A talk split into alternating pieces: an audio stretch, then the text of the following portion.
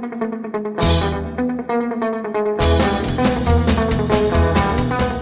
pessoal, muito bem-vindos ao PokerCast do grupo Super Poker de Belo Horizonte. Eu sou o Guilherme Calil. De Belo Horizonte, eu sou Marcelo Lanza. Finalmente na quarta-feira de cinzas, professor Marcelo Lanza, depois de cinco minutos de falhas ininterruptas no programa passado, é, foi fantástico, hein? A turma curtiu eu te dando falinha ali, foi, foi lembrando assim o, o Apolo nas cordas e o rock não parando, né, cara? Batendo sem parar, mas merecidas falinhas, aliás. Apanhei muito. Apanhou Apanhei. muito. Não foi tão merecido assim, não, porque eu também preciso descansar. Mas eu apanhei muito. Mas descansar bicho, antes do carnaval.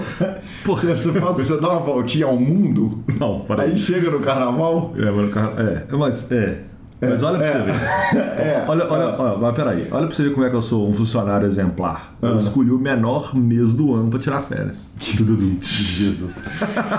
Muito bem-vindos ao PokerCast do grupo Super Poker, programa Zinhão, parte 2. Matheus Moraes, o sensacional jogador de cash game. A repercussão foi a melhor possível lá no grupo, nas redes sociais, no YouTube e em todos os lugares. A gente lembra que para ouvir um podcast, hoje em dia são todas as formas possíveis. Está no Spotify, está no Deezer, está no YouTube. Escolha seu podcast player, nos indique, nos dê cinco estrelas, a fala da gente quando você estiver sentado na mesa jogando poker com seus amigos. E agradecemos de cara ao nosso patrocinador Fichas.net, Lucão, toda semana botando o nosso programa no ar. Exatamente, senhor. E perguntas, participações, sugestões, promoções e comentários em gerais, pokercast.gruposuperpoker.com.br, hashtag superpokercast e aquele Instagram bolado, arroba Gui Calil e arroba Lanzamaia, senhor.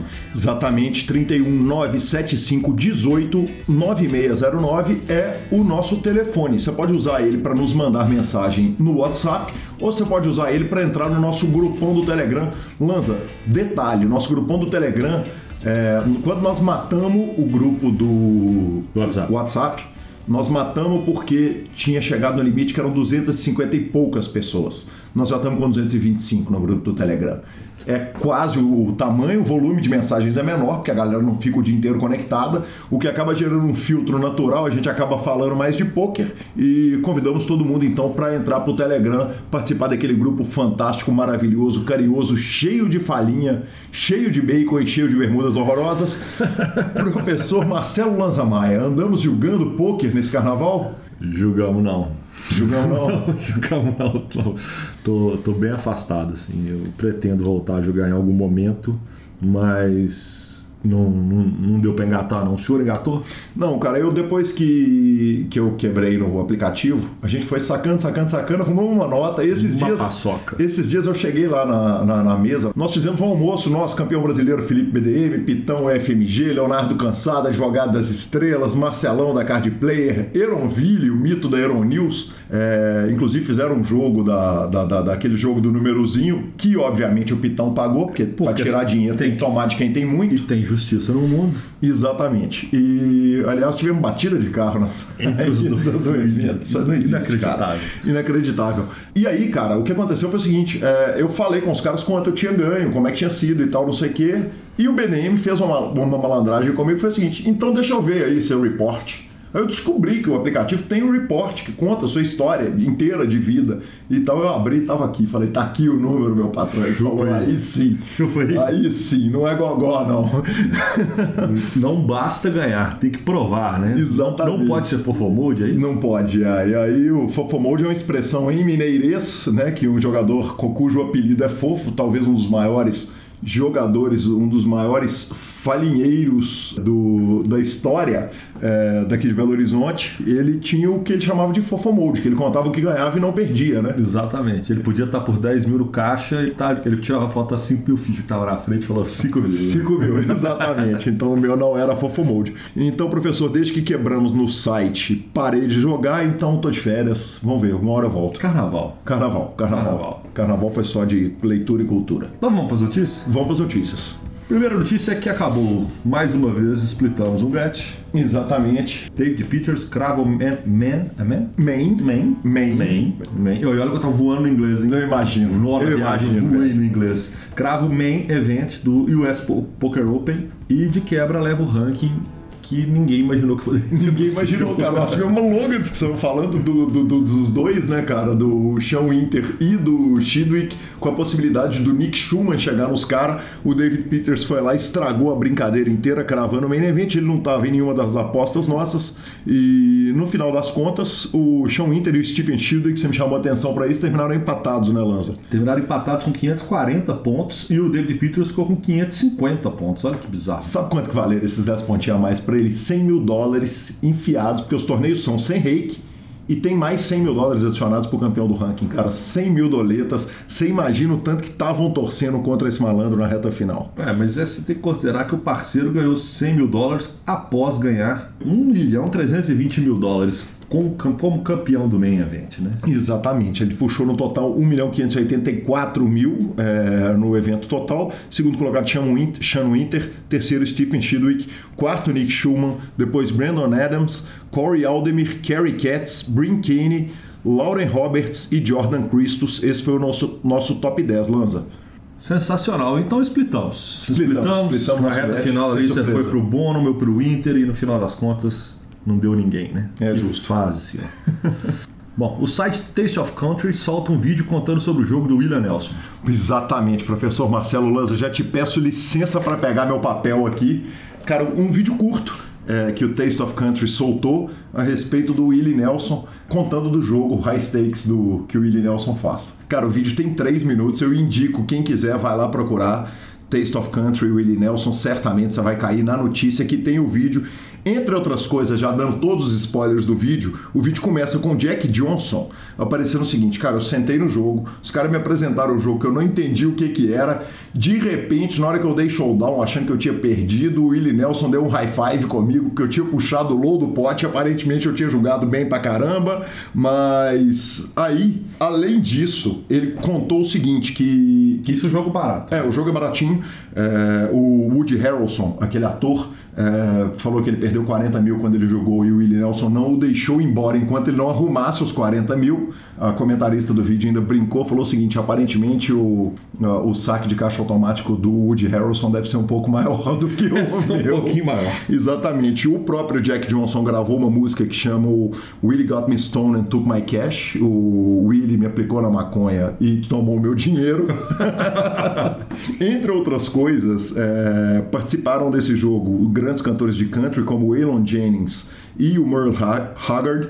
É, esses dois cantores de country contaram o seguinte, que a música Good Hearted Woman, que eu tocava com o Folsoms, a, a minha banda de country, uma parte da letra dela foi escrita durante esse jogo de pôquer e participaram também desse jogo Matthew McConaughey, um monte de outros atores e o Don Nelson, técnico da NBA, que falou o seguinte: 2 ou 3 mil dólares nesse jogo não é problema. Não é não são problema. problemas. Isso, justo. Exatamente. Então fica aí a dica sensacional saber é, a respeito. Um dos baixistas que eu mais gosto está trabalhando com a família do Willie Nelson, a Willie Nelson Family, em torneio com eles. É o Kevin Smith, que não é o diretor de cinema, o baixista, um cara pelo qual eu tenho profunda admiração, tive conexão no Facebook e de fato espero que ele não não fume maconha com o Willie Nelson e jogue com ele, porque ele vai ser trucidado. Então, uma notícia que é quase uma dica cultural. Exatamente. Cara, fica a dica cultural. Fica Good- dica número um. Good Hearted Woman, exatamente. Que, que canção. Bom, vamos para mais uma semana de comparação da evolução do Sunday Million, então, né? Mostrando tá- mais uma vez que você estava certo. Eu botei isso na pauta para provar que o professor Marcelo Lanza estava, sempre está certo. Então, agora, na última semana, nós tivemos dia 3 de março, não é isso? Exatamente, cara. do- da última gravação, nós já tivemos dois Sunday Millions, porque hoje a gente está gravando na quarta-feira de cinzas, o programa vai sair excepcionalmente na quinta-feira. É, então tivemos dois. A gente tinha tido 11,7 mil jogadores na 17 de fevereiro, 24 de fevereiro 11,6, 3 de março 11,5. São três quedas consecutivas, mas De estabilização cem- total. né? de Tá dos bem, bem estagnado agora, né? É, que- estabilizou total. O que eu acho que vai acontecer mesmo. É, exatamente, você tinha previsto isso, dito isso e, e não deu outra. Parabéns, professor. É, aí tem uma questão também que é o seguinte, né, cara? O Sunday Million é um, um torneio que o PS ele consegue inflar ele o tanto que ele quiser, né? Através de satélite, de spin and go. O que, que acontece? Aparentemente está rodando os números, né? está controlado, está batendo garantido. Por um bocado e tá pagando mais de 100 mil pro primeiro. E, e é o é torneio que o. PS nunca vai deixar cair, é, é o carro-chefe, todo mundo tá acostumado, o Santo Emílio é, é o torneio, talvez o torneio mais famoso do mundo, né? Mais charmoso do mundo, com folga.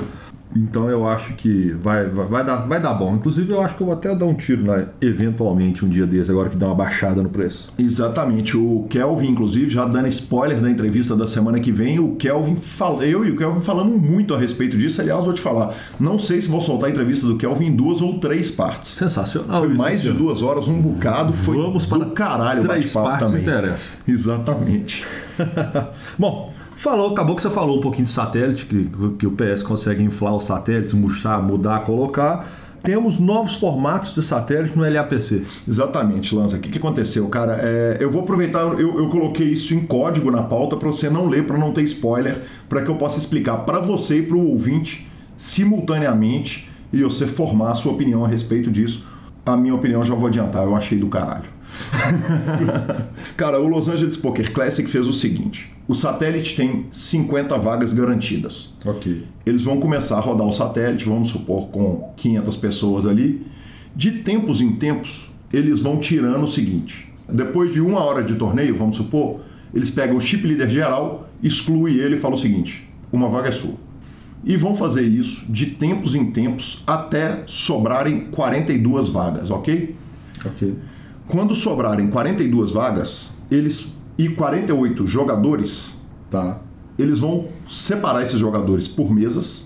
O que, que vai acontecer? Vão ser seis mesas de eight-handed e aquelas mesas elas viram um shootout de que forma?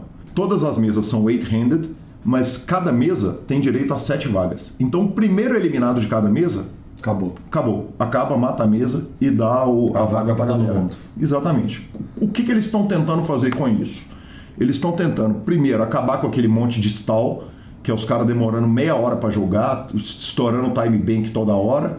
Então, vão evitar é, soft play de uma série de formas. E aí o seguinte, na hora que entrou ali um para cada mesa, bicho, é salve-se quem puder, espera cair o primeiro, na hora que o primeiro cair tá todo mundo salvo e boa. Eu achei do caralho, porque acho que satélite ao vivo, até online, eu acho que, cara, é, acaba sendo chato demais aquele negócio de time bank estourando, gente esperando e tal. Online é menos agressivo. Ao vivo é muito chato. E, e achei fantástico o formato. Não consegui. Claro que se ah, quer fazer collusion e tal, não sei o que, o jogador proteger o outro ali, de certa forma isso está sujeito a acontecer em qualquer coisa, é lamentável que aconteça e evidentemente as direções de torneio vão tomar todas as providências para não deixar isso acontecer. Mas, fora isso, eu não, não vi nada de mal, achei do caralho. Eu, eu só fiquei em dúvida se eu gosto do chip leader. Eu acho que isso dá uma mudada um pouco no, no conceito do satélite e na formatação. Mas eu gostei, gostei sim. Eu acho que mata aquele lenga-lenga daquela bolha estourando, que demorar s- horas a fio, porque aí não tem mais escape, filho. Você olha pro lado, a mesa vai sair daqui. Um vai cair aqui. E saiba, saiba disso. Né? Exatamente. E, e até possibilita a formação, a formação de acordo, né? Na hora que você Exato. está numa situação dessa. Porque aí você pega uma, uma- um torneio, por exemplo, de, de, de para facilitar de 800 reais, cada um bota 100 prata ali e o oitavo joga também. Mas eu acho, que, eu acho que eles estão fazendo isso pelo fato. Porque é isso, por exemplo, o torneio tem 50 vagas garantidas. Ele pode dar 60, pode dar 70. Uhum. Eu acho que eles colocam essa do chip leader para dar uma controlada. Quanto Não, é porque, ela de tem, é porque ela tem que chegar num número, por exemplo, vamos supor, é, você Ela está tem falando em chegar 48 múltiplos, ela jogadores tem que para fazer, fazer seis mesas 8-handed. Mas ela pode ser sete mesas 8-handed, oito mesas 8-handed, se aumentar o número de É, vagas. é só, só colocar múltiplos. Claro, né? exatamente. É, mas eu, eu acho interessante, eu gostei. Eu gosto de formatos diferentes. Eu acho que eu- é bom sair da mesmice às vezes. E o, o Big Blind Ant e o Time Bank vieram aí para mostrar isso, que o jogo está em constante mudança e você poder fazer coisas que torne mais atrativo, eu acho mais vantajoso. Sempre vou achar. Legal demais, então é isso aí. Você fica com a palavra do nosso patrocinador, o Fichas.net, quando for operar fichas de pôquer, não pense duas vezes, opere pelo Lucão, ele que traz seu PokerCast toda semana, Fichas.net. O Fichas.net é o seu parceiro para compra e venda de fichas dos principais sites de pôquer online. Contrate o Fichas.net pelo WhatsApp 062 98130 6680 e negocie suas fichas com a melhor cotação do mercado. O Fichas.net trabalha com créditos do PokerStars, PariPoker, 888, Brasil Poker Live, PP Poker e EcoPace. Chame o Fichasnet, avise que chegou até eles pelo PokerCast e participe de promoções super especiais para os nossos ouvintes. E repetindo, o WhatsApp do Fichasnet é 062 9 8130 6680. O número está na descrição de nossos programas. Fichasnet, confiança e melhor preço para suas fichas.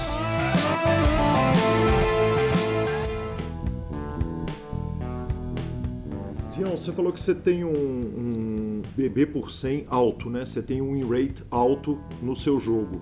Não justifica fazer o move up imediato, quer dizer, você dá o tiro na ML 1000, você, você começar a grindar mais alto por um, por um win rate menor? Uh, é, vai valer a pena, por exemplo, se eu estiver fazendo 7 BB Bacen na, na NL200, né? Que é o que eu jogo basicamente sempre hoje em dia. Sim. É, Você joga e... na 200 e na 500, correto?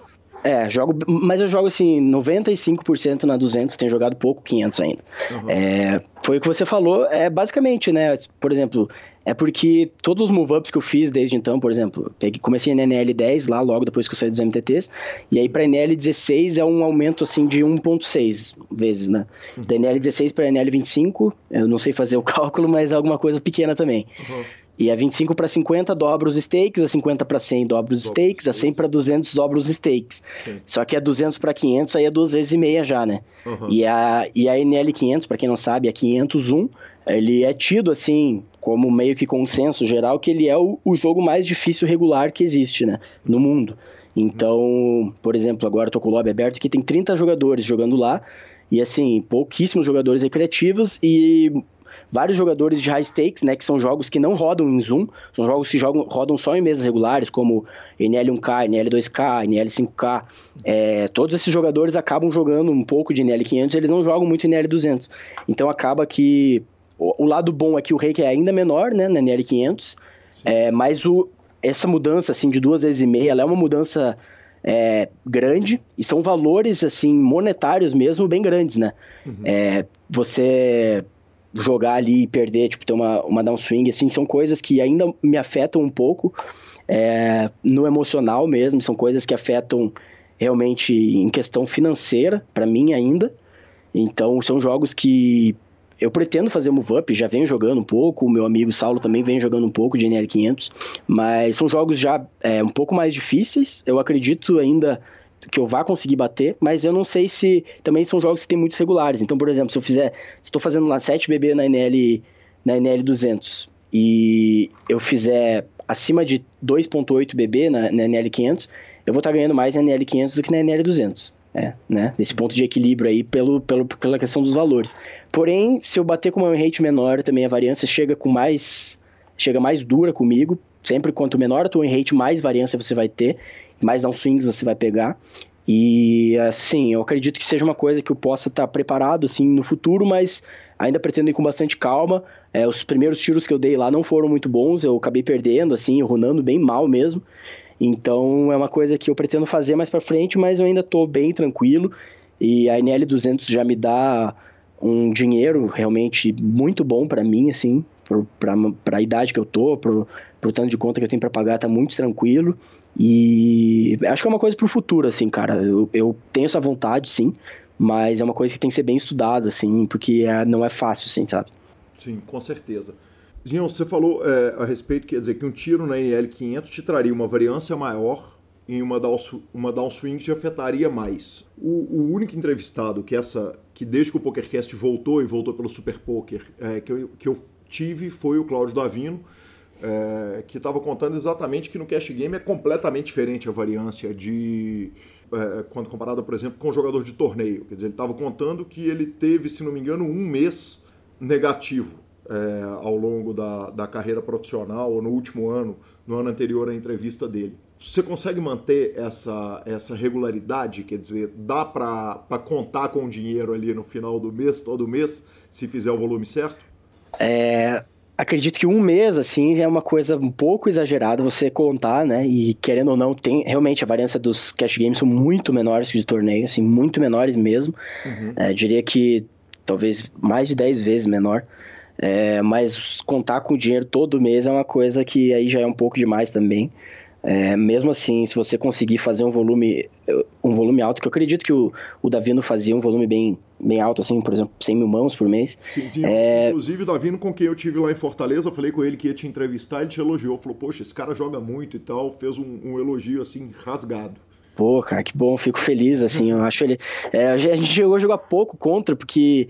É, o Davino jogava bem nos horários assim, ele jogava mais de madrugada, e quando eu jogava NL 100, eu acabei jogando mais em outros horários. Cheguei a jogar bem pouco contra ele, mas os resultados dele são bem, bem bons mesmo e ele tem é, sempre sempre um cara que eu respeitei, realmente um cara um, um jogador muito bom. É, não sei se ele, ele, tem grindado pouco ultimamente, então é, também não tenho visto muito ele nem assim em lobbies assim, né, quando a gente vê, eu sempre tô dando uma olhada nos lobbies para ver até quem que tá jogando cada limite. Uh, mas enfim, eu acredito que ele fazia um volume bem bom, assim, um pouquinho maior do que eu faço. Eu, eu costumo fazer umas 75 mil mãos. E ainda é um volume que você ainda consegue pegar, mesmo tendo um rate alto, você ainda consegue pegar é, break-even stretches, né? Que a gente fala que são é, períodos assim sem ganhar dinheiro, que você fica ali é, ganha, perde, ganha, perde, ganha, perde. Você não vai perder muito, assim, eu não vou conseguir é, ficar down, assim, numa sample de 100 mil mãos, muito down, perder muito, mas ainda pode acontecer. É, até falando sobre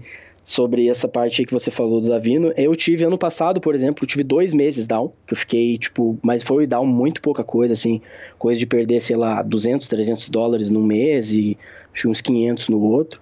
Então, realmente, a variância é bem menor, você pode contar um pouco mais com o dinheiro mais certo, mas mesmo assim, eu sempre aconselho a, a você não precisar do dinheiro no curto prazo, é, você sempre ficar bem folgado, sim, e, e conciliar isso com o teu com o teu custo de vida, né? Você não pode, por exemplo, é, falar assim, ah, eu ganho 20 mil reais por mês, vou ter contas de 20 mil reais, assim, no, é, jogando poker. Isso nunca deve acontecer, assim, porque você vai acabar é, tendo uma, uma ansiedade, assim, e pelo menos para mim, assim, eu não, eu não consigo lidar com isso muito bem, sabe? Eu costumo é, ser bem mais tranquilo nos meus gastos e me planejar bem e, e fazer um bom planejamento financeiro, assim, para tua vida mesmo, né? Eu acredito que isso é bem importante, Gui.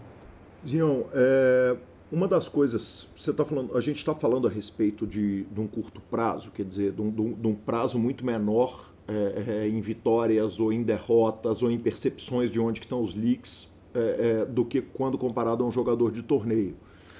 E eu acredito que um jogador de cash game tem uma percepção muito melhor a respeito de ecossistema também do que o jogador de torneio. Quer dizer, a percepção vai vir mais rápida também. Eu queria falar, a gente começou a falar um pouquinho lá atrás, eu queria falar mais um pouquinho a respeito da questão, a gente falou a respeito da questão do script, mas a questão de rakeback, por exemplo num, num comparativo entre, por exemplo, o Party Poker, que você falou que tem praticamente só jogador regular, com o PokerStars, que, que, que cortou os rakebacks, então não tem mais, por exemplo, o Supernova Elite, que dava um, que, que, permitia um monte de jogador andar de lado e, e ganhar dinheiro no rakeback. E você estava comparando esses dois ecossistemas. Eu acho que ninguém, como jogador de cash, tem condição de comparar tanto é, ecossistemas e entender tão bem o ecossistema quanto, quanto você, por exemplo. Você acha que, que a, a, a política de, de, de, de, privilegiar o amador é, no cash game é a única política viável para o poker? Porque, cara, eu, eu falo o seguinte: eu citei algumas vezes no PokerCast que o meu irmão botava 100 dólares durava dois meses. Hoje ele bota 100 dólares, ele é trucidado. E aí, em vez de botar 100 dólares três vezes por ano, ele vai botar uma vez a cada dois anos, ou em vez dele colocar dinheiro de dois em dois meses. E, e a gente está vendo um direcionamento para esses ecossistemas em que está tirando tudo do jogador profissional. Quer dizer, você tira o script, tira o rakeback, tira a possibilidade de fazer note, tira até a mesa regular, quer dizer, tem um monte de site que já está falando em o seguinte, nem existe mais mesa regular, você nem senta mais com o cara, só senta numa, num, num pool de jogadores e vai jogar Zoom. Esse caminho que o jogador de torneio reclama tanto, você como jogador de cash game, isso te faz sorrir? Quer dizer, isso é, é melhor o field para você? Ah, cara, é, realmente isso que você falou, tudo faz sentido, tenho essa mesma visão. É, é difícil falar, mesmo assim, mesmo tendo toda essa percepção, porque talvez dados assim de ecossistema só realmente os donos da sala, quem fez uma pesquisa muito interessante, consegue ver. Eu acredito que, é, que seja realmente o caminho fazer os. É, privilegiar um pouco. Privilegiar o máximo que der o jogador. encorajar o jogador a jogar, né? Hum. Porque acaba, acaba sendo isso que você falou, acaba sendo um, uma experiência não, que não é boa para o jogador recreativo. Né? O jogador recreativo ele tem que ter a experiência boa para que o jogo continue sendo é, sustentado, né, digamos assim, porque no frigir dos ovos o dinheiro inteiro vem sempre é, dos jogadores que estão jogando lá recreativamente. Então, é, mas assim, a parte do Poker Stars eu acredito que tenha também é, um, um interesse próprio deles em aumentar realmente o ROI deles lá. É, eles quiseram aumentar e talvez algumas estratégias financeiras mesmo, né? Não, é, não vejo como sendo só o, a parte como sendo só parte de ecossistema, é, mas acabou tirando assim um pouco, fazendo o pool sendo ser um pouco mais polarizado entre aspas, digamos assim, entre regulares que conseguem realmente ganhar dinheiro e, e jogadores recreativos, mas ainda tem muito muito regular que, que ganha faz uma uma rate baixa que continua indo lá no jogo e acaba atrapalhando um pouco o jogo, né, digamos assim. É, mas eu acredito que seja um caminho assim a ser seguido, pelo menos por enquanto. E eu acredito que toda concorrência faz bem, né, cara? É, o Party Poker tá hum, fazendo as medidas deles, é, privilegiando os jogadores regulares e levando os jogadores a jogar lá. É, o Run It Once agora também vem com um pool anônimo, é, vem com uma ideia diferente. Isso tudo faz bem pro poker, mas no geral é uma coisa que eu sempre vejo, assim, é, quando, eu sou um cara bem fissurado por esse lance de ecossistema, sempre penso muito e, e como eu fiz a, a escolha de jogar poker um pouco mais velho, né, eu tinha estava para completar 25 anos, quando eu resolvi tentar me, começar a me profissionalizar. É, eu sempre fui muito preocupado com isso, né? Porque afinal era uma coisa que, uma escolha importante, muito importante para minha vida. É, eu sempre penso muito nas coisas de ecossistema e eu acho que, no geral, o, ainda o pior, a pior coisa que aconteceu pro poker pela, por causa da Black Friday não foi nem os Estados Unidos saírem do jogo em si, mas foi os Estados Unidos saírem é, da parte de showbiz, assim, né? Que, que o poker tinha, que eles faziam com o poker, fazia o poker crescer e ser mais visível para o mundo inteiro, né? Então, a parte de, de depois da Black Friday, que os maiores sites foram proibidos é, por causa, nos Estados Unidos, eu acredito que essa, esse trabalho que eles faziam assim foi uma coisa que ficou um pouco pior, mas uma coisa que eu vejo voltando a crescer hoje em dia. Então acho que isso também é muito importante, você conseguir angariar mais novos jogadores e novos países, para o poker ser sempre alimentado, né? Gion, você está falando a respeito de geografia do poker. Você, por um lado, é, é, aqui eu já imagino que a gente esteja na segunda parte da entrevista, na semana seguinte, na segunda semana de entrevista, mas na primeira parte você falou que é, o jogador belga precisa jogar um pouco mais caro para se manter acima da linha, que o jogador nórdico precisa jogar mais caro para se manter é, é, bem no país dele. O inverso é verdade também, quer dizer, o menino chinês, você considerando que um cara trabalha numa fábrica chinesa, é, ele tem que trabalhar um volume estúpido e que um menino sentar para jogar 5 centavos, 10 centavos, se ele ganhar 100 dólares, ele está ganhando mais do que o pai, a mãe, os tios, a família inteira está ganhando, ele sustenta uma família bem. É, existe essa conta inversa, quer dizer, dos países mais pobres, eles dominam mais os stakes mais baixos? Existe, com certeza. Com certeza, sim. É, a gente tá, não tá tanto no, no 880, né, no caso, mas eu lembro até, cara, um caso que é um caso totalmente extremo, é, no 2 Plus 2, que é um fórum, assim, eu costumo não ler tanto, mas uma vez eu li e isso me chamou muita atenção. Era um jogador venezuelano, era um cara venezuelano, na verdade, ele tinha lá é, já sua meia idade ali, né? E ele tava falando que ele resolveu jogar poker, porque o poker era lá, é permitido, sei lá, na Venezuela, acho que sim. sim. E ele tava, ele tava jogando poker e ele não sabia, assim, ele era bem iniciante, mas ele falou, cara, se eu bater NL2 aqui, ele falou, hoje em dia eu ganho 30, acho que era 28 dólares, acho, ou 30 dólares de salário mensal, e ele era professor universitário, tipo, ele era tinha PhD em, em alguma coisa, assim, é, mestrado, pós-doutorado e tudo em química, era professor de química. Ele falou, cara, eu ganho 30 dólares por mês aqui na Venezuela. Se eu bater NL 5, eu vou ser um dos caras mais ricos desse país. Então, é, realmente isso acontece muito, né? Os países mais pobres é, como você falou, China, Venezuela, países que estão que tem a moeda muito muito desvalorizada, é, como o poker mundialmente, né, ele é quase sempre em dólar ou em euro. É, se o cara bater ali um limite, assim, ele já tá ele já tá já é rico no, no país dele, sabe? Então isso influencia absurdamente, absurdamente. Sem dúvida nenhuma, né, cara? A Venezuela é o melhor exemplo, muito melhor do que a China, tá aqui do lado da gente, com os caras se refugiando para cá. Evidente, claro. É, tem toda razão. Cara, eu quero falar um tantão mais de poker com você. Não sei como é que você tá de tempo, Zinhão, mas vamos falar um pouquinho do, do seu tricolor, cara? Vamos, pode falar. Eu tô, tô com o tempo, a hora que do quanto você, quanto você quiser aqui, a gente fica, cara. Eu adoro esse tipo de, esse tipo de conversa. Zion, é, a gente vê que é, é uma paixão enorme sua, o Grêmio. Eu tive condição de falar um pouquinho, por exemplo, com o, o Vitor Brasil, que foi meu colega de Forbet, que falou, cara, para mim é uma luta louca, porque eu grindo domingo. Como é que eu vou deixar de jogar o Sunday Million e eu tenho que grindar com o um olho na tela e o outro na televisão? Uh, uh, ser um, um, cara, um gremista que mora longe do Grêmio. Como é que é isso, cara? É duro pra caramba? Eu morei algumas vezes longe do Galo e não foi fácil, não foi, não foi doce. é, eu acho que no caso, para mim é um pouco mais fácil porque eu já tô acostumado, né? Eu sempre fui assim, eu nunca morei em Porto Alegre, né? Uh, mas graças a Deus eu tenho, eu agradeço muito isso, cara, de poder ter condição é, de sempre que eu sempre que eu quero, assim, eu ir lá assistir.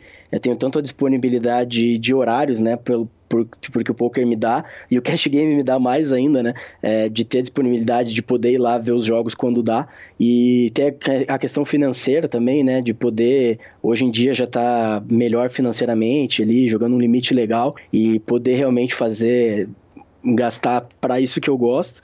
Então, mas eu tenho bastante, eu tenho bastante prazer em assistir o jogo pela TV mesmo. É, faço churrasco aqui com meus amigos. Eu tenho um grupo de amigos. É, queria até mandar um abraço aí para eles, a galera do Escola da Bola que a gente chama, que é meus, meus amigos ali. Pô, tem um palmeirense, um Santa Cruz, tem atleticano, tem coxa branca, tem paranista, tem flamenguista, tem cruzeirense também. Não tem ninguém que torce pro Galo ainda. Você podia vir com a gente um dia. um dia fazer um churrasco e assistir, um clássico, alguma coisa assim. Mas então a gente se, a gente se, se reúne, tem os amigos gremistas também. É, meu irmão é gremista. E tem alguns amigos, tenho dois amigos Só ferrenhos gremistas. Seu irmão não ser gremista, né? É, exatamente, exatamente. e a gente acaba se reunindo e eles veem os jogos do Grêmio comigo e a gente assiste, pra, assiste os outros jogos. Eu sou doente realmente por, por, por futebol e pelo Grêmio, então gosto de assistir tudo que é coisa e acaba isso, isso acaba é, tirando um pouco né, a, a, desvantagem de não poder ir em tantos jogos. E outra coisa também que me deixa feliz é porque, cara, quando eu vou para lá também, aí eu faço o pacote completo. vou, vou na arena de manhã, faço tour, compro camiseta. O jogo é 9h45, eu chego meio-dia, já encho o isopor de cerveja, faço churrasco, e aí eu Aí eu posso fazer assim tudo, sabe? Então acho que se eu fosse todos os jogos eu não ia poder fazer isso, né? Às vezes você vai ter que ir lá só ver o jogo, vai de bico seco, fica tranquilinho, né? E quando eu vou é aí é para é para matar todas as, as vontades mesmo, né? Então, isso é muito bom, mas eu tenho ido sempre nos jogos mais importantes, assim, eu vou para lá. Para explodir, foldar o grind. Exato, fold, o grind no dia seguinte, com certeza. é, tem uma semelhança que eu vejo com você, porque evidentemente acompanho nas redes sociais, tem uma semelhança com, conosco do PokerCast, no caso eu e o Lanza, que somos apaixonados com, com, com o Galo também, e uma diferença é, muito séria entre você e eu, que é o, a semelhança é a paixão pelo Grêmio, que nós temos essa paixão aqui pelo Atlético. Agora, você é um cara apaixonado com futebol, e eu não eu sou apaixonado, eu gosto muito de futebol, mas eu sou apaixonado com o Atlético. Mas você comenta e escala o time do Atlético que ganhou do Palmeiras na Copa do Brasil nas oitavas de final da, de 2014. Eu conversei com você, eu falei, cara, porra, a memória desse cara é melhor do que a minha sobre o meu time. Esse conhecimento todo de futebol, ele é usado para aposta esportiva?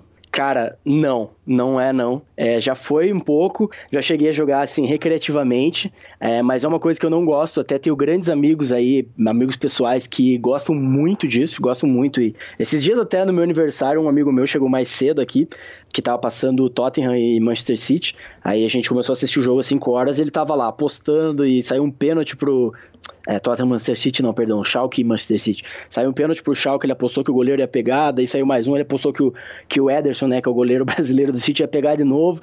E, cara, eu não tenho isso, é, eu não gosto de misturar as coisas até.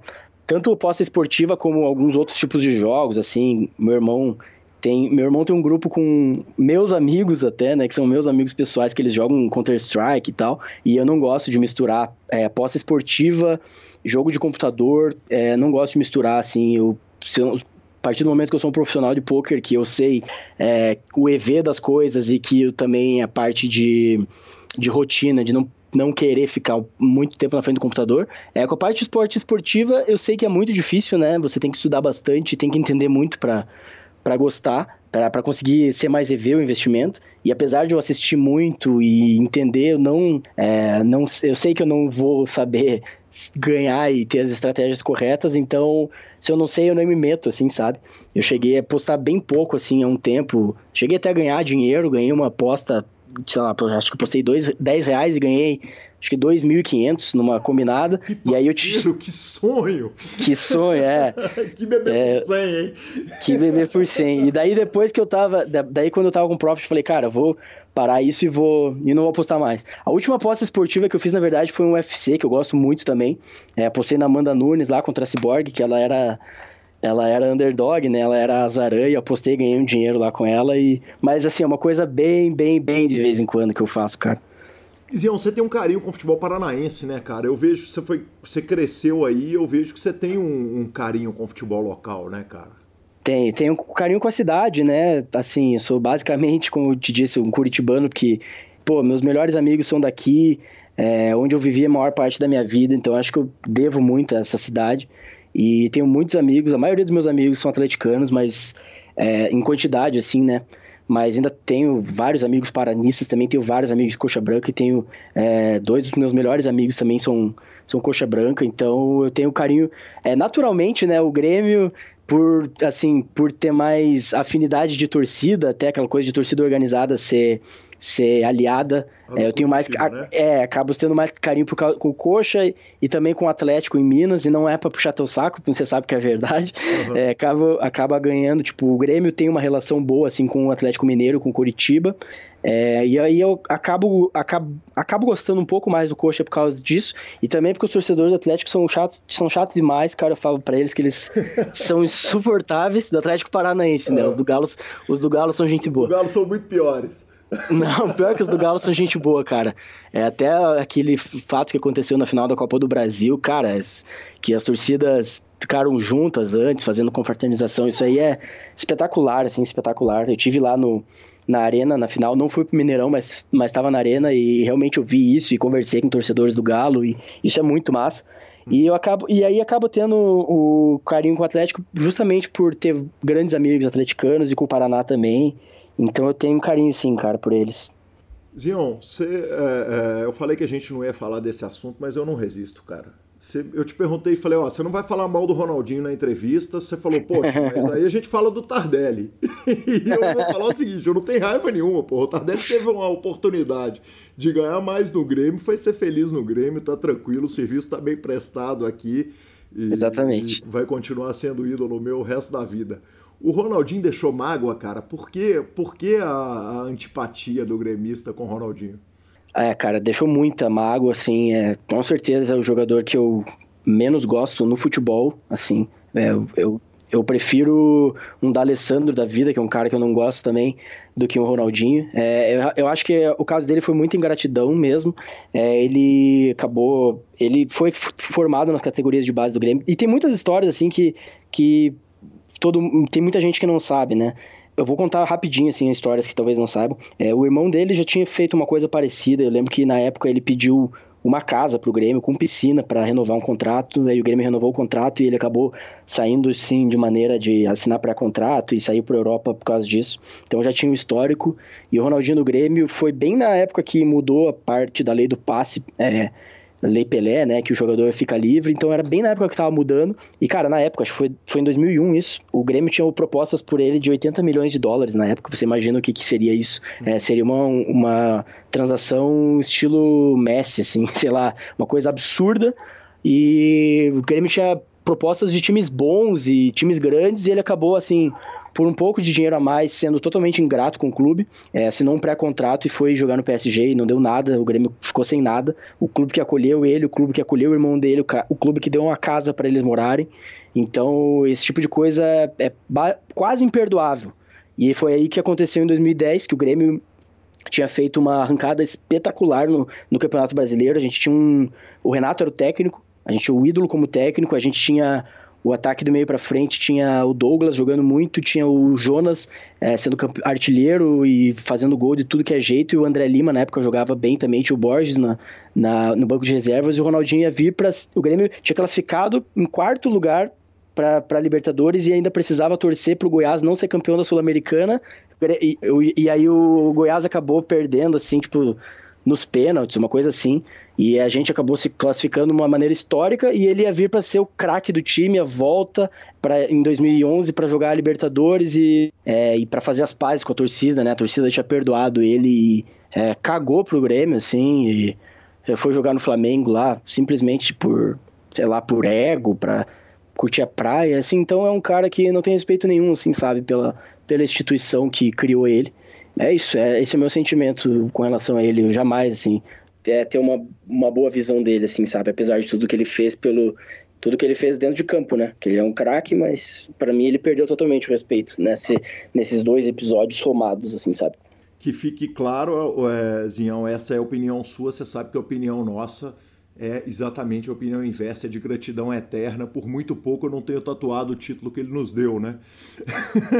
Não, eu acho. Só que assim, eu, eu acho que ainda é, alguns caras foram mais importantes na, na Libertadores do Galo do que ele. O que, que, você, o que, que você acha? Cara, eu acho que ter um cara que ganhou Copa do Mundo num banco de reserva, num time que vinha de um jejum muito grande, faz uma diferença muito grande.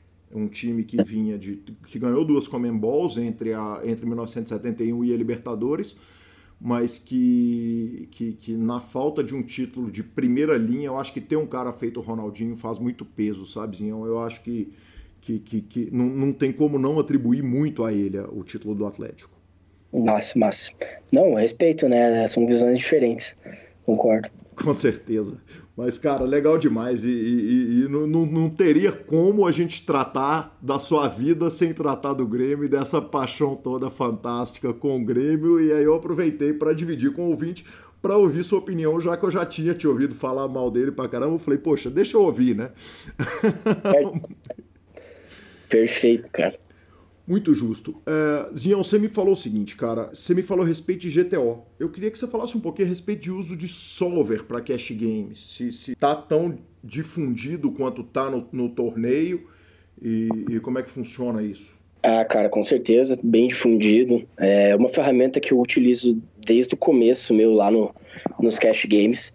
É, acho que desde que eu tava na NL16, eu já tinha jogado um ano de MTTs, né? Não tinha nada de solver mas aí eu comecei a usar os servers e assim, o meu approach ele é bem diferente, ele não é um approach de tentar mimicar, né, como a gente diz, tentar imitar o GTO. Eu utilizo o GTO para estudar mesmo como a teoria se molda e aonde que a gente deve desviar dela.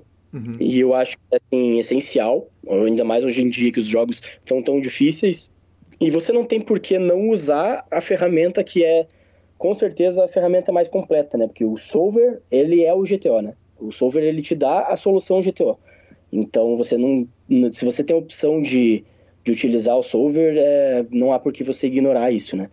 E que fique claro, assim, é uma coisa até importante que eu vejo muita gente me perguntando é sobre Poker Snowy. É, eu não tenho nada pessoal contra o Poker Snowy, mas que fique claro, ele não é um solver, tá? É, uhum. quando eu falo solver, eu tô falando de Pure Solver e de Simple Post Flop, basicamente. Tem um outro GTO a mais, mas eu não tenho certeza se ele também funciona da mesma maneira. Eu cheguei a conversar um pouco com o criador do PioSolver, que é um, um polonês, Piotr, no nome dele. Ele é um cara, assim, totalmente fora da curva, um gênio de programação e de...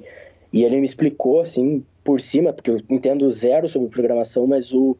É, realmente os únicos dois solvers são esses dois aí, cara. Então, já para ficar mais a informação para a galera, o Poker Snow ele é basicamente um bot que ele de, de inteligência artificial que ele vai aprendendo com os inputs que você coloca lá, né? E o solver, ele é, na verdade, o, ele funciona com base na teoria dos jogos, né? Que é aquela teoria do, do cara do filme do Momento Brilhante lá, o Nash, né? Que foi a teoria que ele aperfeiçoou vinda do Adam Smith, que é a teoria dos jogos que se você se movimentar por algum lado é, contra um jogo inexplorável, você vai ter um valor esperado hum, é, negativo no, no final do, do jogo, né? Me explica como que usa um, um, um solver, como que você lança os dados para ele, para ele te dar o retorno e como que o computador te retorna esses dados? Então, o solver ele, é, ele não te fala nada, né?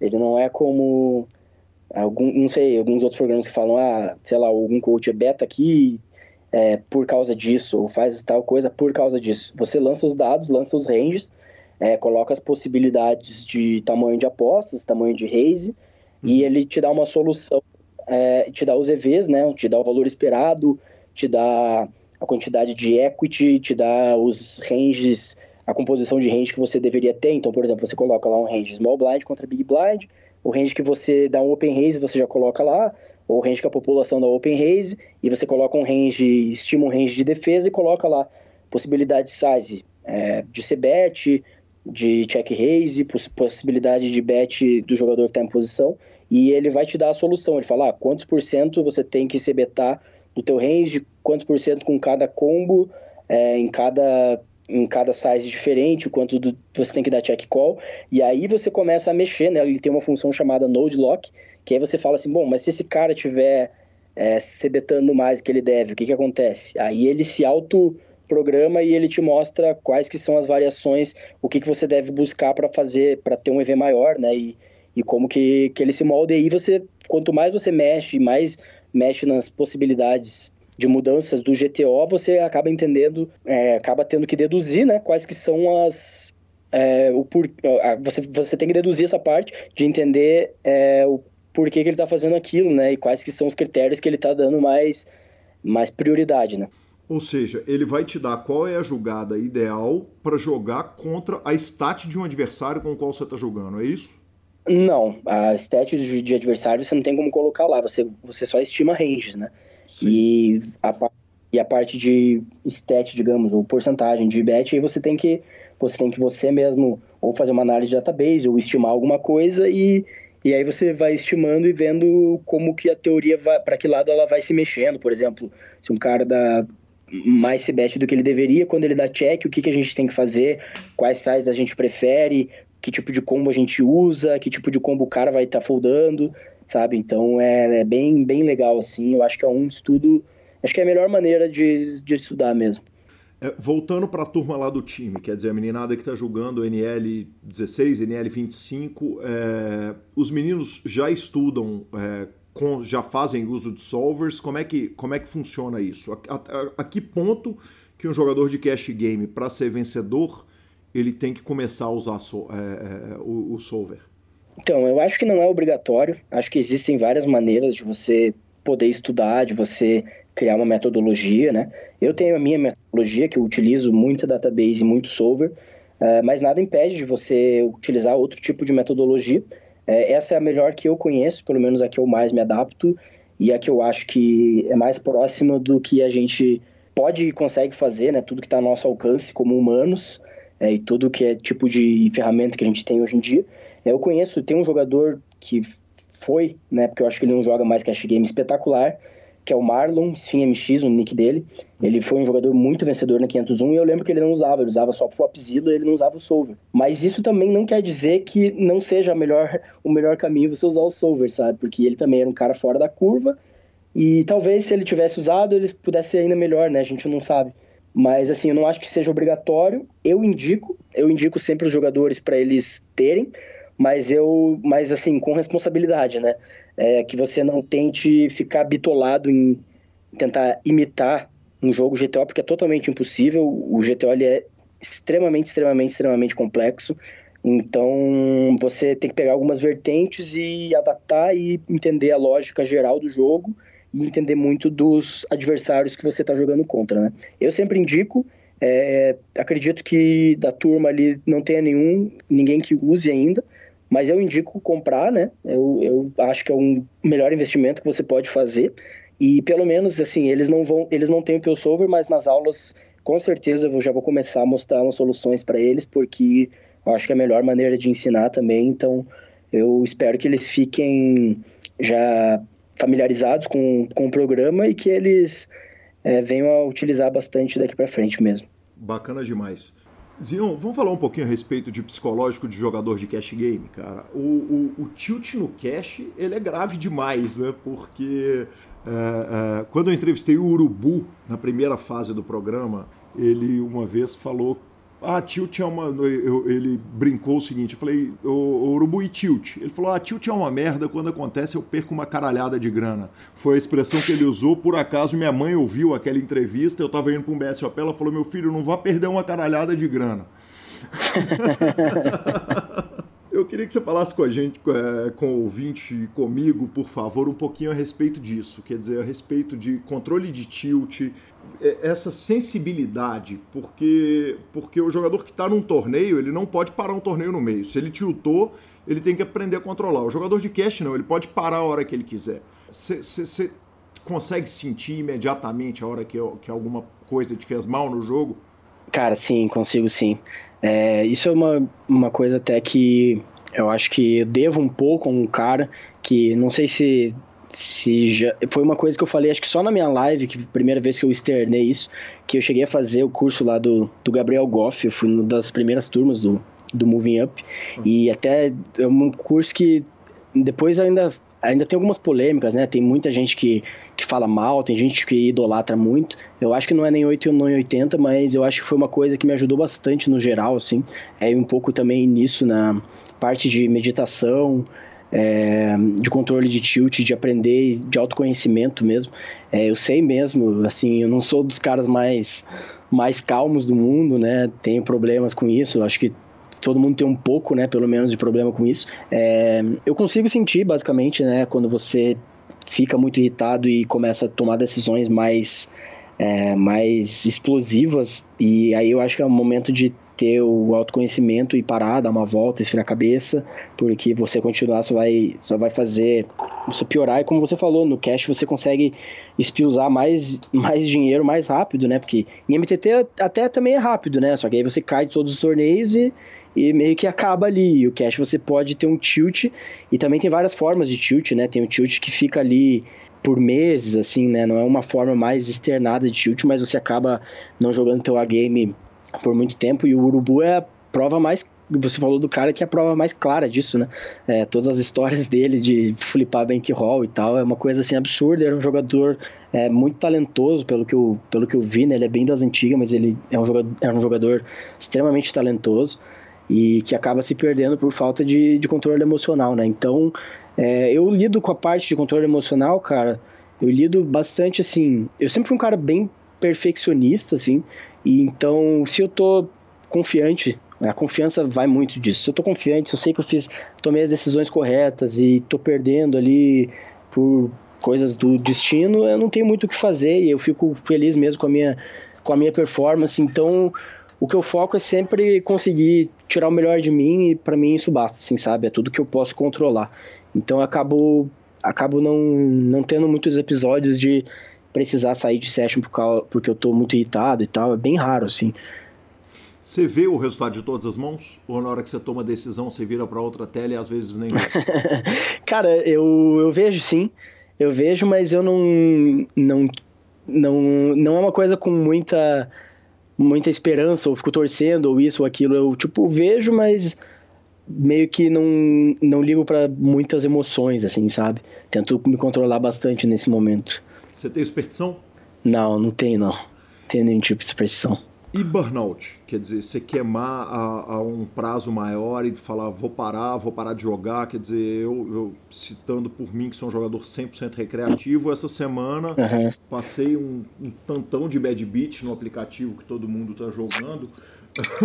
Uhum. Jogou amarrado de cinco cartas, então seis uhum. beats cruéis consecutivos é uma coisa totalmente possível e é basicamente o que eu, eu jogo ali com, com cinco, seis bains no máximo. É, Sim. E eu parei, falei, cara, vou ficar 10 dias sem jogar até o Lanza voltar de Dubai para eu ter a calma e a tranquilidade de quando eu sentar eu estar com muita vontade. É, esse tipo de coisa, você passa de falar, vou, vou, parar um tempo, vou parar três dias, vou parar dois dias? Não, cara, nunca passei, acho, de, de falar assim. É, eu tava ouvindo até a entrevista do, do Bruninho Kawauchi aqui, que ele falou ali, é, eu achei engraçado e foi uma coisa parecida comigo que ele falou assim: Eu acho que eu sou o jogador.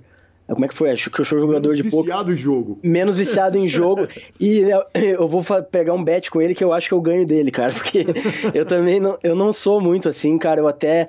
Um dos meus maiores leaks, entre aspas, durante esse tempo do cast foi que eu nunca volumei muito, e até por ter vindo de torneio, eu, eu volumava muito em torneio, ficava muita, muitas horas na frente do computador, mas assim, eu sou um apaixonado mesmo por poker, só que eu sou um apaixonado por estudar e por ter aha moments e entender melhor, assim, e estudar muito, sou muito apaixonado por, pela estratégia, mas eu não sou tão é, afoito, ansioso e ter aquela vontade, sabe? Aquela gana, aquela coisa do jogo. E até no meu aniversário aqui, fiz um, um churrasco pra galera e tinha alguns, alguns amigos meus, todos eles são jogadores de MTT.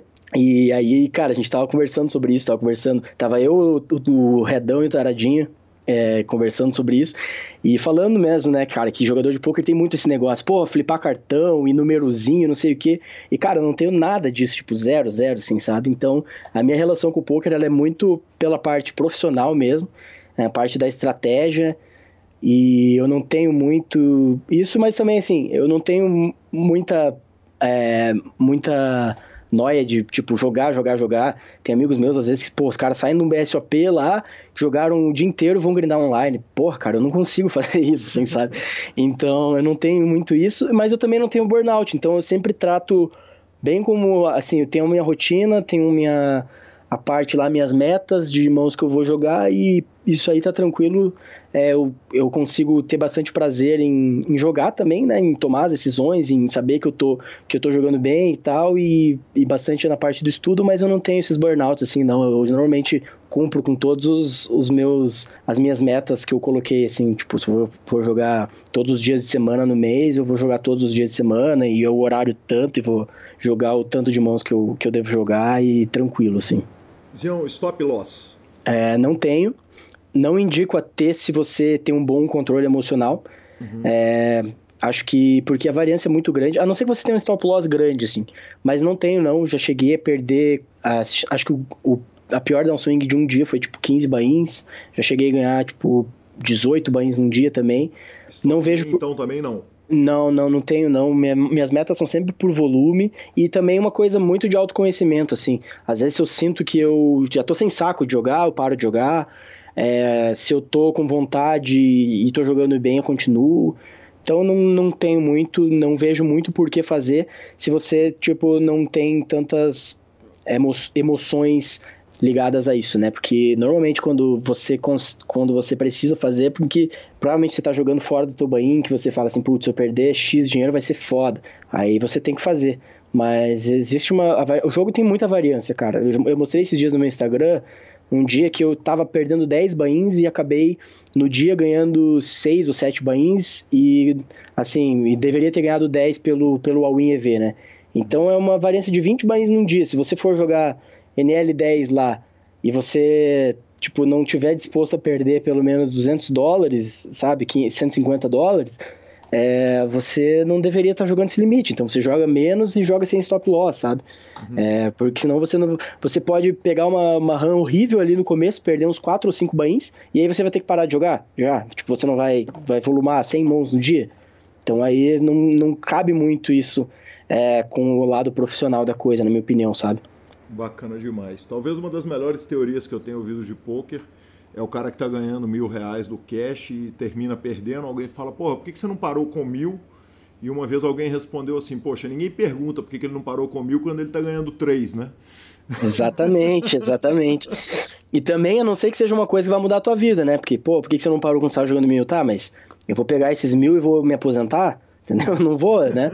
Eu, eu vivo disso, vou fazer isso todos os dias. A não ser que eu ganhe lá um, um valor que seja para eu me aposentar e nunca mais jogar, eu vou ter que jogar no outro dia, né? Então.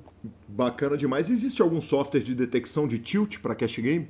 Não que eu conheça, não que eu conheça. É, tá, tem algumas algumas ferramentas assim mesmo dos, dos trackers que eles têm algumas ferramentas de leak, leak finder, né, que chama, uhum. você achar os leaks, mas eu não confio muito nelas também, então não não acho que tenha nada que detecte tilt. Uma dica que eu dou é uma dica simples, assim, que eu acho que todo mundo é, vai passar. Se você estiver muito irritado, você vai começar a sentir calor. E se você se, se sentir com calor grindando, é porque provavelmente você está tiltado e às vezes você nem sabe que você está tiltado. Então, pare de jogar. é, o Adolfo, é, jogador de Piracicaba, perguntou o seguinte: Cara, pergunta para o Zion, por favor, como é que faz para evoluir sem coach? Quer dizer, para um jogador que não quer fazer um coach, quer dizer, existe na internet disponível ou em algum lugar um cronograma linear de estudo? Quer dizer, o cara, ele citou o exemplo, por exemplo, o estudo de check raise do Big Blind contra Cebet do botão. Quer dizer, se ele pudesse planilhar uma forma dele estudar, existe isso planilhado em algum lugar para ele, ele ter acesso? Olha, é, não que eu conheça, não existe uma coisa assim muito com cronograma. Eu até uhum. agora o coach que eu vou dar para card room, eu até separei em spots, mas é uma coisa que você pode fazer mesmo, né? Você só você vê é, todos os spots que existem que possíveis no No Limit Holding e você começar a estudar por conta isso. É, eu acredito, cara, que não só no poker, mas em quase todas as áreas você tem a oportunidade de basicamente ser um autodidata, entre aspas. Só não coisas como medicina, ninguém vira médico autodidata, né? Coisas óbvias assim, engenheiro e tal. Mas coisas assim, o poker, cara, tem muita informação hoje em dia, muita informação. E a minha dica principal é seja curioso. É, depois que eu larguei os MTTs, óbvio que já, já tinha uma base, mas eu resolvi começar, eu recomecei, né? Depois de um ano de MTTs, eu recomecei do zero, assim, porque é um jogo totalmente diferente. E eu nunca fiz. Eu, aliás, eu fiz um coach com o Danadão, mas foi um coach, assim, foi um coach só e a gente acabou ficando bem, bem brother e tendo um estudo meio junto. E aí depois eu vinha dar, vinha dar coach para ele ano passado. Então, eu, assim, eu, eu basicamente segui esse caminho. Eu, eu sempre indico os vídeos do Nick Howard, que eu acho que é o melhor conteúdo que você pode encontrar não só de cash game, de poker, a metodologia dele é disparada, na minha opinião, é melhor. Então ele tem um canal no YouTube lá com, sei lá, cara, 50 horas. Então é bem aquela coisa. Eu sou muito da, da teoria do interessado dar um jeito, sabe? Então o cara fala, porra, mas eu não sei falar inglês. Pô, então aprende, né? Uhum. É, os vídeos dele estão lá para você aprender. Se você quiser é, só ver, ele fala sobre, sobre tudo e a metodologia dele é espetacular. É, eu até dei uma entrevista para ele, é, caso a galera não saiba, no, no canal do YouTube dele tem uma entrevista dele com, comigo, que foi justamente, ele vendia uns coaches, só que ele tinha muito, ele vendia uns, uns, uns cursos pagos, mas ele tinha muita, é, muito conteúdo free na internet, e eu acabei fazendo toda a metodologia dele sem comprar uns cursos dele, e aí mandei um e-mail para ele, ele quis me entrevistar, então eu acredito muito nisso, cara, eu acredito que quando você dá muita coisa é, você dá muita colher de chá e coisa muito mão beijada pro cara, porque o cara não tá interessado o suficiente. Às vezes você percebe até assim, o cara faz uma pergunta sobre uma coisa que, pô, tá nos destaques do meu, do meu Instagram, sabe? Então, porra, o cara tem que se dar no mínimo o trabalho de pesquisar antes de querer informação totalmente mambejada, sabe? Esse processo vai te fazer crescer, sabe? Então, eu acredito que todo mundo tem a capacidade de ser autodidata, acredito que tem muito conteúdos, vários conteúdos bons na internet.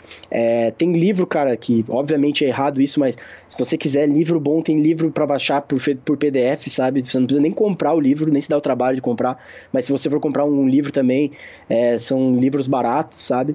Então, eu indicaria todos os, os conteúdos do Nick Howard e os conteúdos de teoria do Matthew Janda, tá? Todos os, os conteúdos que tiver de teoria dele. É, você pode comprar os livros, tem vídeo né, no Card Runners e é isso, cara. Acho que por aí. Ah, e tem.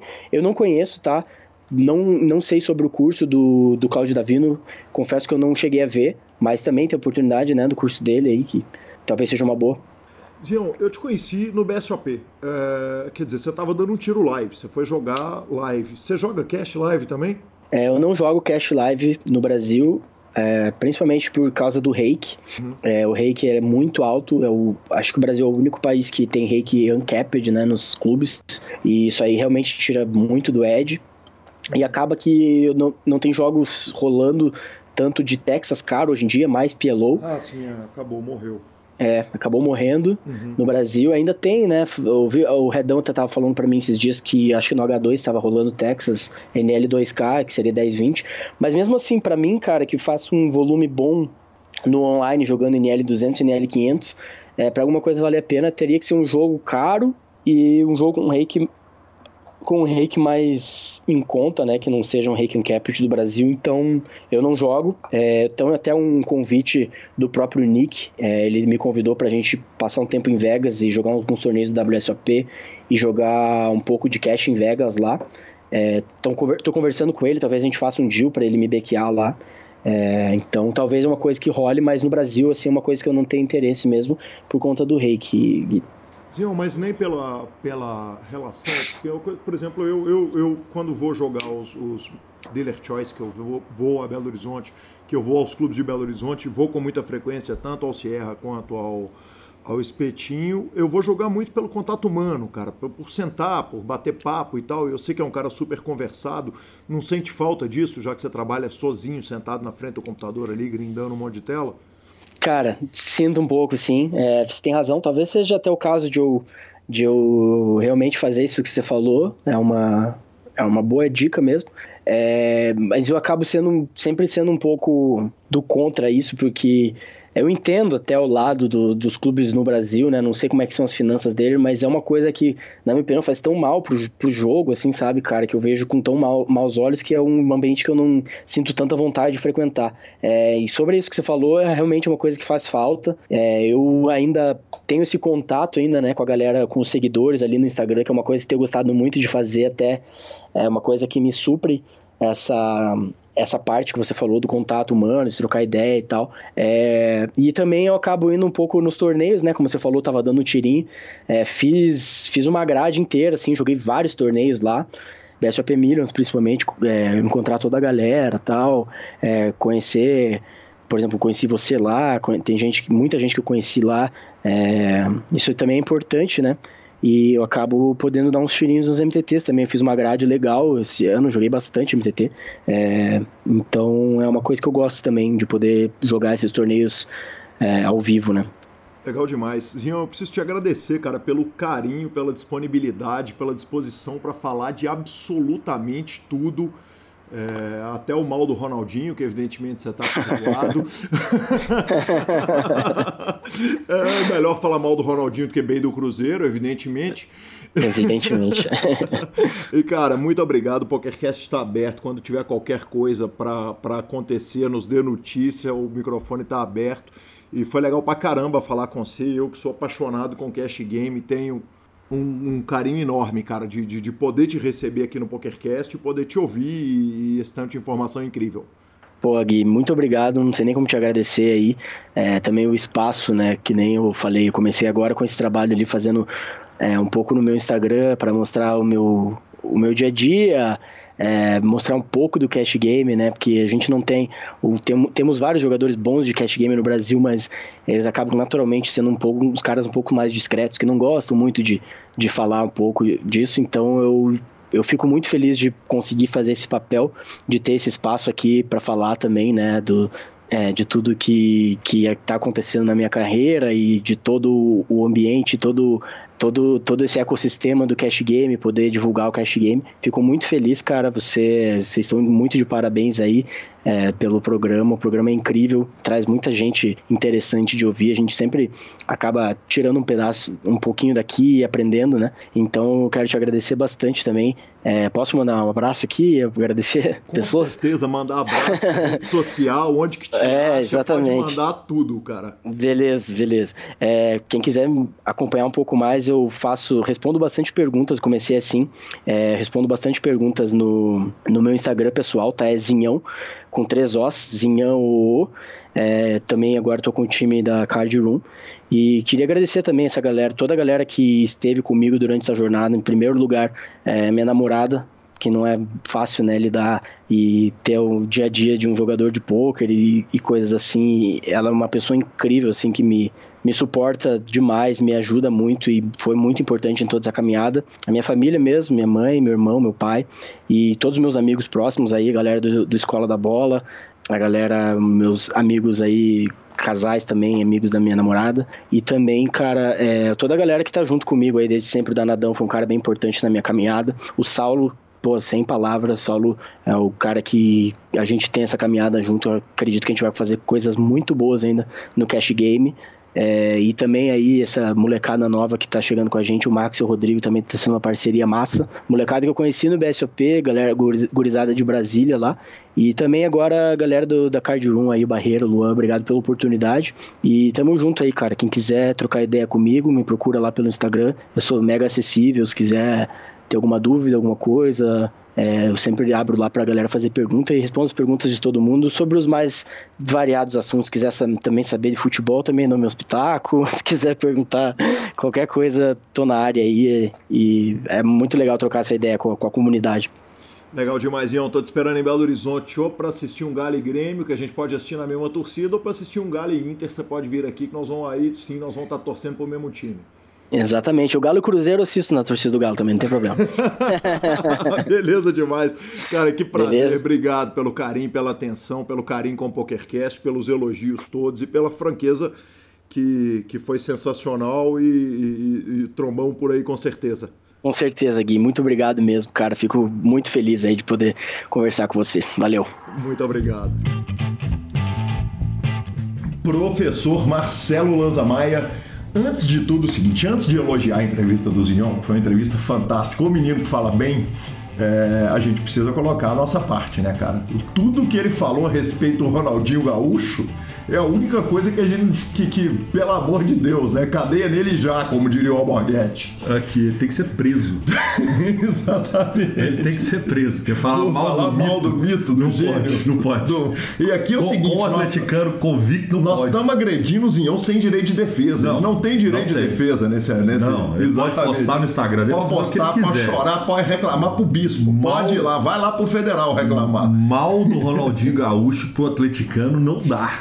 Não dá. Dito isso, dito isso, não foi censurado. Tá aí a opinião do rapaz. E fantástica entrevista. Obrigado, Zinhão do caralho. Tenho certeza que todos os ouvintes que quiserem contactá-lo, é, ele vai responder, como sempre nos respondeu, com o maior carinho. Obrigado, Zinhão. Bacana demais pela entrevista, que seja a primeira de muitas.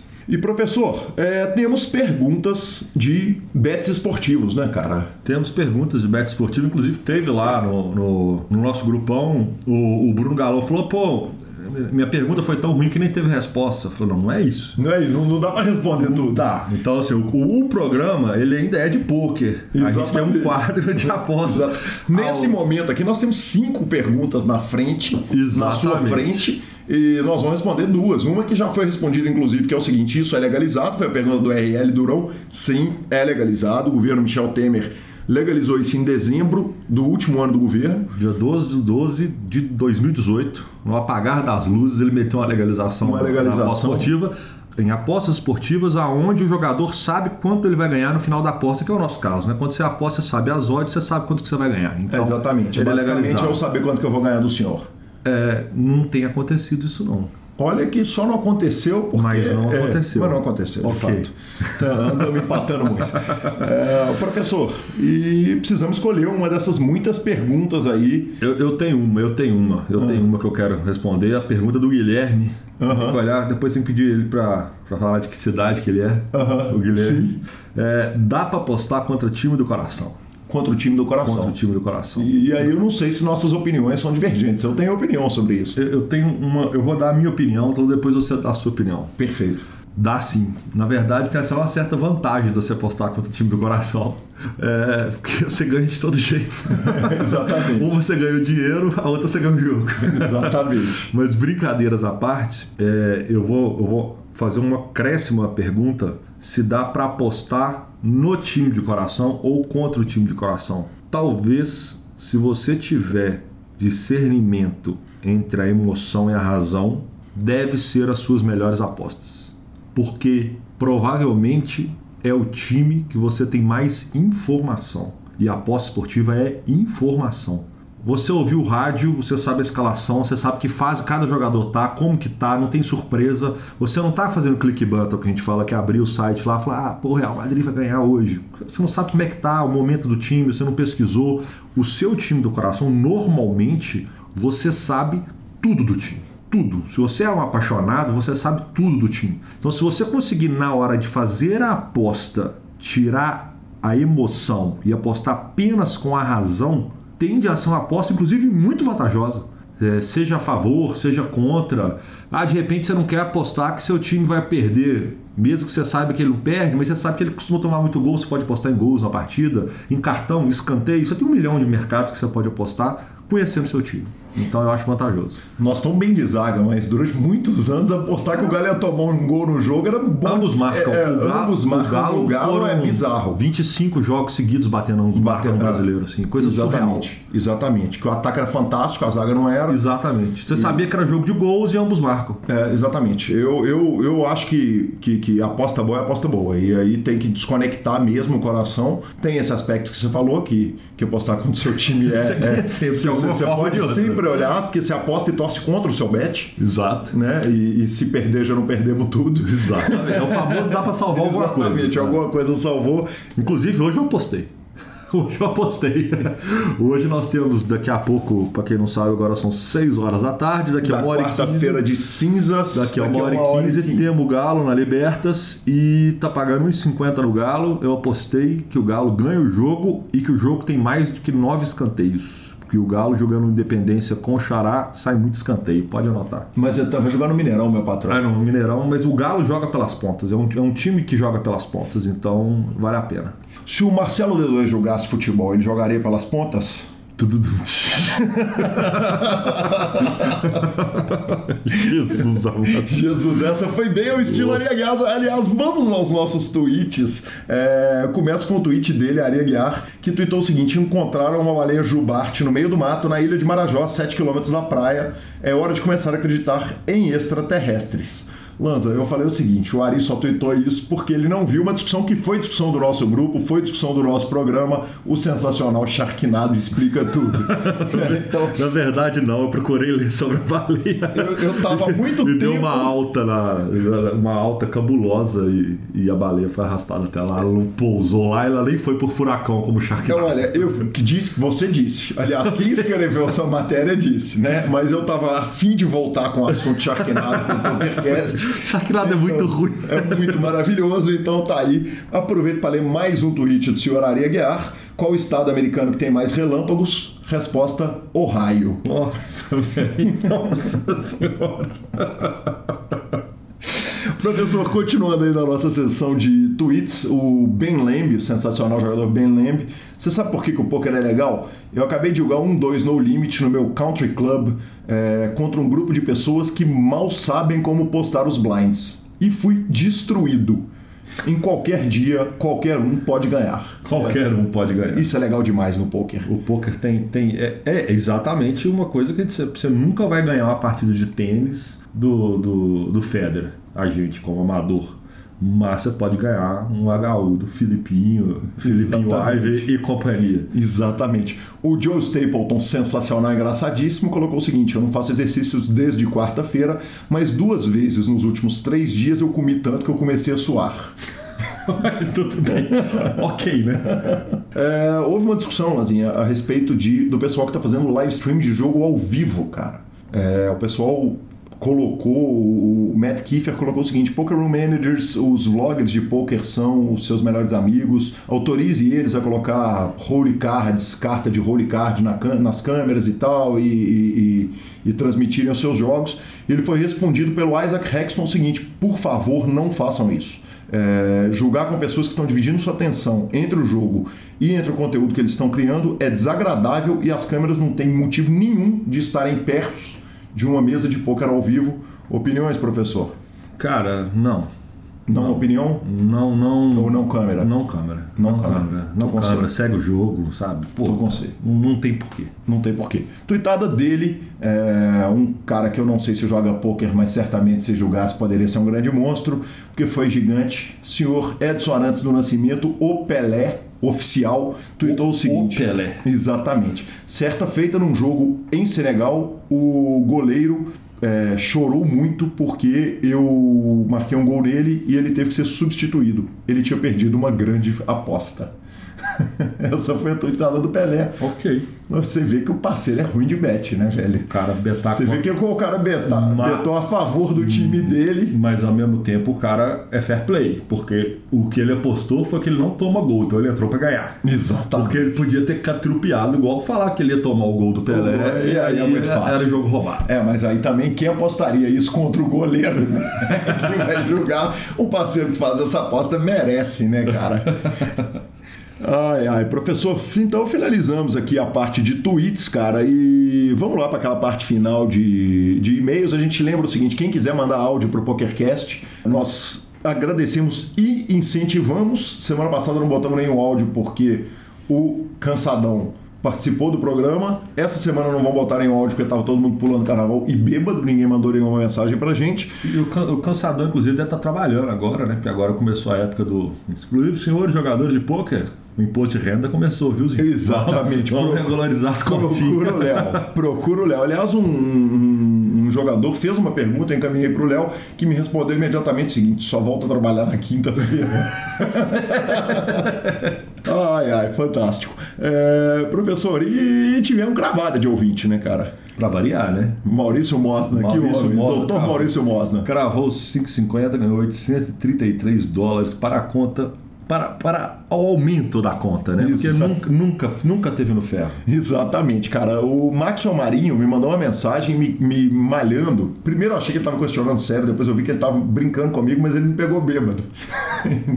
Foi no dia que eu toquei lá na obra, se não me engano. Na quinta-feira ele falou: peraí, mas na descrição do programa você escreveu a chinesa que trapaceou no Bacará com Phil Ivey. A gente falando do programa passado.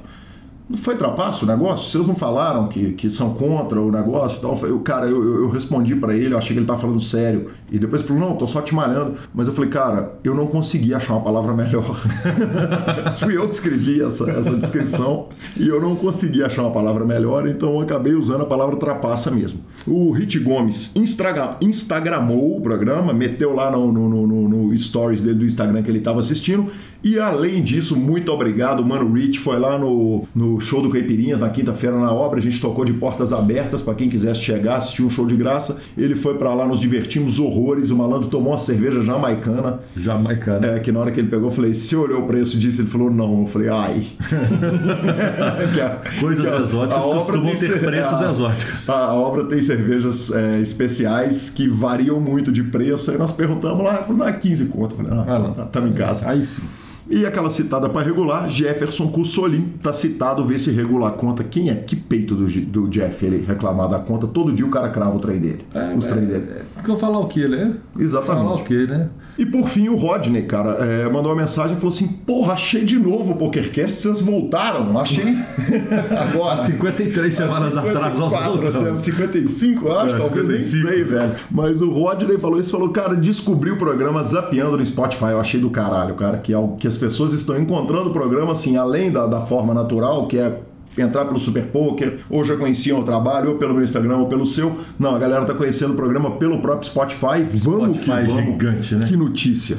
Obrigado, Rodney, sensacional. E só, professor? E só? E é, só. É só por hoje? Por hoje é só, teve bom. Ah, bora ver o Galo. É, finalização superpoker.com.br, tudo sobre poker no Brasil e no mundo. Na aba de clubes tem a guia de clubes do Brasil, onde jogar, a agenda diária de torneios. Na aba de vídeos e no YouTube você tem todas as transmissões dos maiores torneios do mundo, análises técnicas, Vitão falando um monte de coisa, programa de humor, piorão, entrevistas icônicas e o PokerCast. Revistaflop.com.br, a sua revista de poker há mais de uma década contando todas as grandes histórias do poker. Assine já e me belisca cobertura mão a mão de torneios pelo Brasil e pelo mundo. Acompanhe. Professor, vamos para aquela tradicional sessão de dica cultural. Eu agora aproveitei o carnaval, cara, e acumulei dicas culturais para até a Semana Santa. Então tá, tá cheio de dica cultural. Isso. Então vou começar com as dicas culturais de filmes. É... Minhas dicas são do cinema dessa, dessa vez. Aconteceu o seguinte: eu troquei meu plano da Vivo e a Vivo me informou pelo Instagram que é, usuário vivo tem de graça três meses de Amazon Prime Video. Bom. Então é, eu peguei, assinei para testar. Falei, poxa, é um concorrente do Netflix, deve ser legal pra caramba. Entrei no negócio. A Amazon é muito grande. É, ela não é, não é nem perto do Netflix, tem muito menos filme ela me impressionou muito menos e provavelmente na hora que bater o final dos três meses eu vou cancelar. Mas fica a dica: o usuário da Vivo então tem três meses grátis no, no Netflix, é só lembrar de cancelar, senão ele vem na conta depois dos três meses. Mas eu, eu assisti um documentário, é, o nome do documentário é Nude, a respeito de um fotógrafo de um projeto muito legal dele. É, é nude de nudez mesmo, um, é um filme cheio de modelos peladas e tal, mas não é esse o grande valor do filme. É um filme realmente curioso. Fui no cinema, coisa que eu não fazia há muito tempo por causa da minha guerra contra as pipocas no cinema. Batalha do Gui contra as pipocas. Exatamente, mas fui, fui no cinema de shopping, onde tinha um montão de pipoca, assisti Vice. E Vice é um puta filme a respeito de um grande filho da puta, que é o Dick Cheney, vice-presidente norte-americano. É, o filme é sensacional. E, e, vai uma dica de um documentário que eu ri horrores no Netflix. É, o documentário é A Terra é Plana. É do pessoal dos terraplanistas, o pessoal que acredita que a Terra é plana. É engraçado pra caramba. é, é é divertido, é inteligente. A formatação que o cara deu ao documentário é simplesmente espetacular. E eu sei que é o seguinte, os podcasts agora estão sendo transcritos. Então, muito em breve, as pessoas vão dar search e vão chegar no, em qualquer coisa que a gente falou pelo search do Google. O que ajuda muito. É, e que provavelmente vai me tornar alvo de ataque de terraplanistas de todo o mundo, porque eu tô malhando os caras. Mas um documentário é muito bem feito, então tá no seu Netflix, acabou de ser lançado, é sensacional. Sensacional. Bom, eu ainda não vi, mas fica a dica, vou ver até domingo. Capitã Marvel estreia hoje nos cinemas. Ela que provavelmente vem para poder resolver toda a parada da Guerra Infinita. Ela que deve ser o fiel da balança da Guerra Infinita, por isso que o filme é lançado hoje, pré-lançamento da Guerra Infinita. Então, provavelmente vai ser sensacional. Série, nota 6,5, ok? Vi ela toda de sexta pra cá. Ela chama O Protetor. É uma série turca, gravada em Istambul. Eu ouvi falar bem disso, cara. É da polícia de lá? Não, não é da polícia, não. É, é, é um pouco mística. Ela tem um ah, pouco então, de misticismo junto, coisa. mas vale pela paisagem. Istambul do caralho, mostra muita cidade. O cara é do Grande Bazar, que são aqueles mercados gigantescos da cidade e tal. Então, para quem tiver curiosidade, já vou avisando, ela não é sensacional, mas é uma boa série.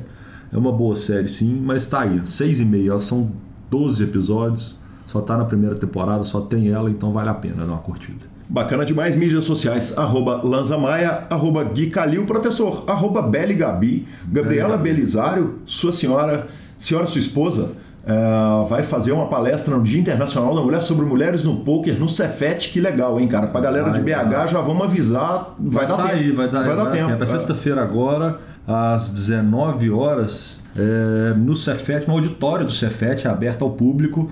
É, a inauguração do curso de poker que, que o Cefet está dando. Ela vai dar a aula inaugural no dia 8 de março, às 18h50, no auditório do prédio, no campus 2 então, quem quiser, é só dar um pulo lá no Cefet do curso de poker, Mulher no poker, Mulheres no Poker Quebrando Paradigmas. É sensacional. Professor, é, pretendo estar lá, inclusive. Pretendo, uh, pretendo também. Avenida Amazonas, 7675. Uma boa seria a gente ir junto, aproveitar, 6 horas da tarde, pega o trânsito uma vez só, um só, é, já vão bater no papo, se pá, já vamos gravando um programa lá, né? hoje é quinta, hoje é quarta, daqui a três dias tem que gravar de novo. Sensacional. A edição do programa é de Vini Oliver e é isso aí, ficamos por aqui. Muito obrigado. Valeu, moçada. Até semana que vem.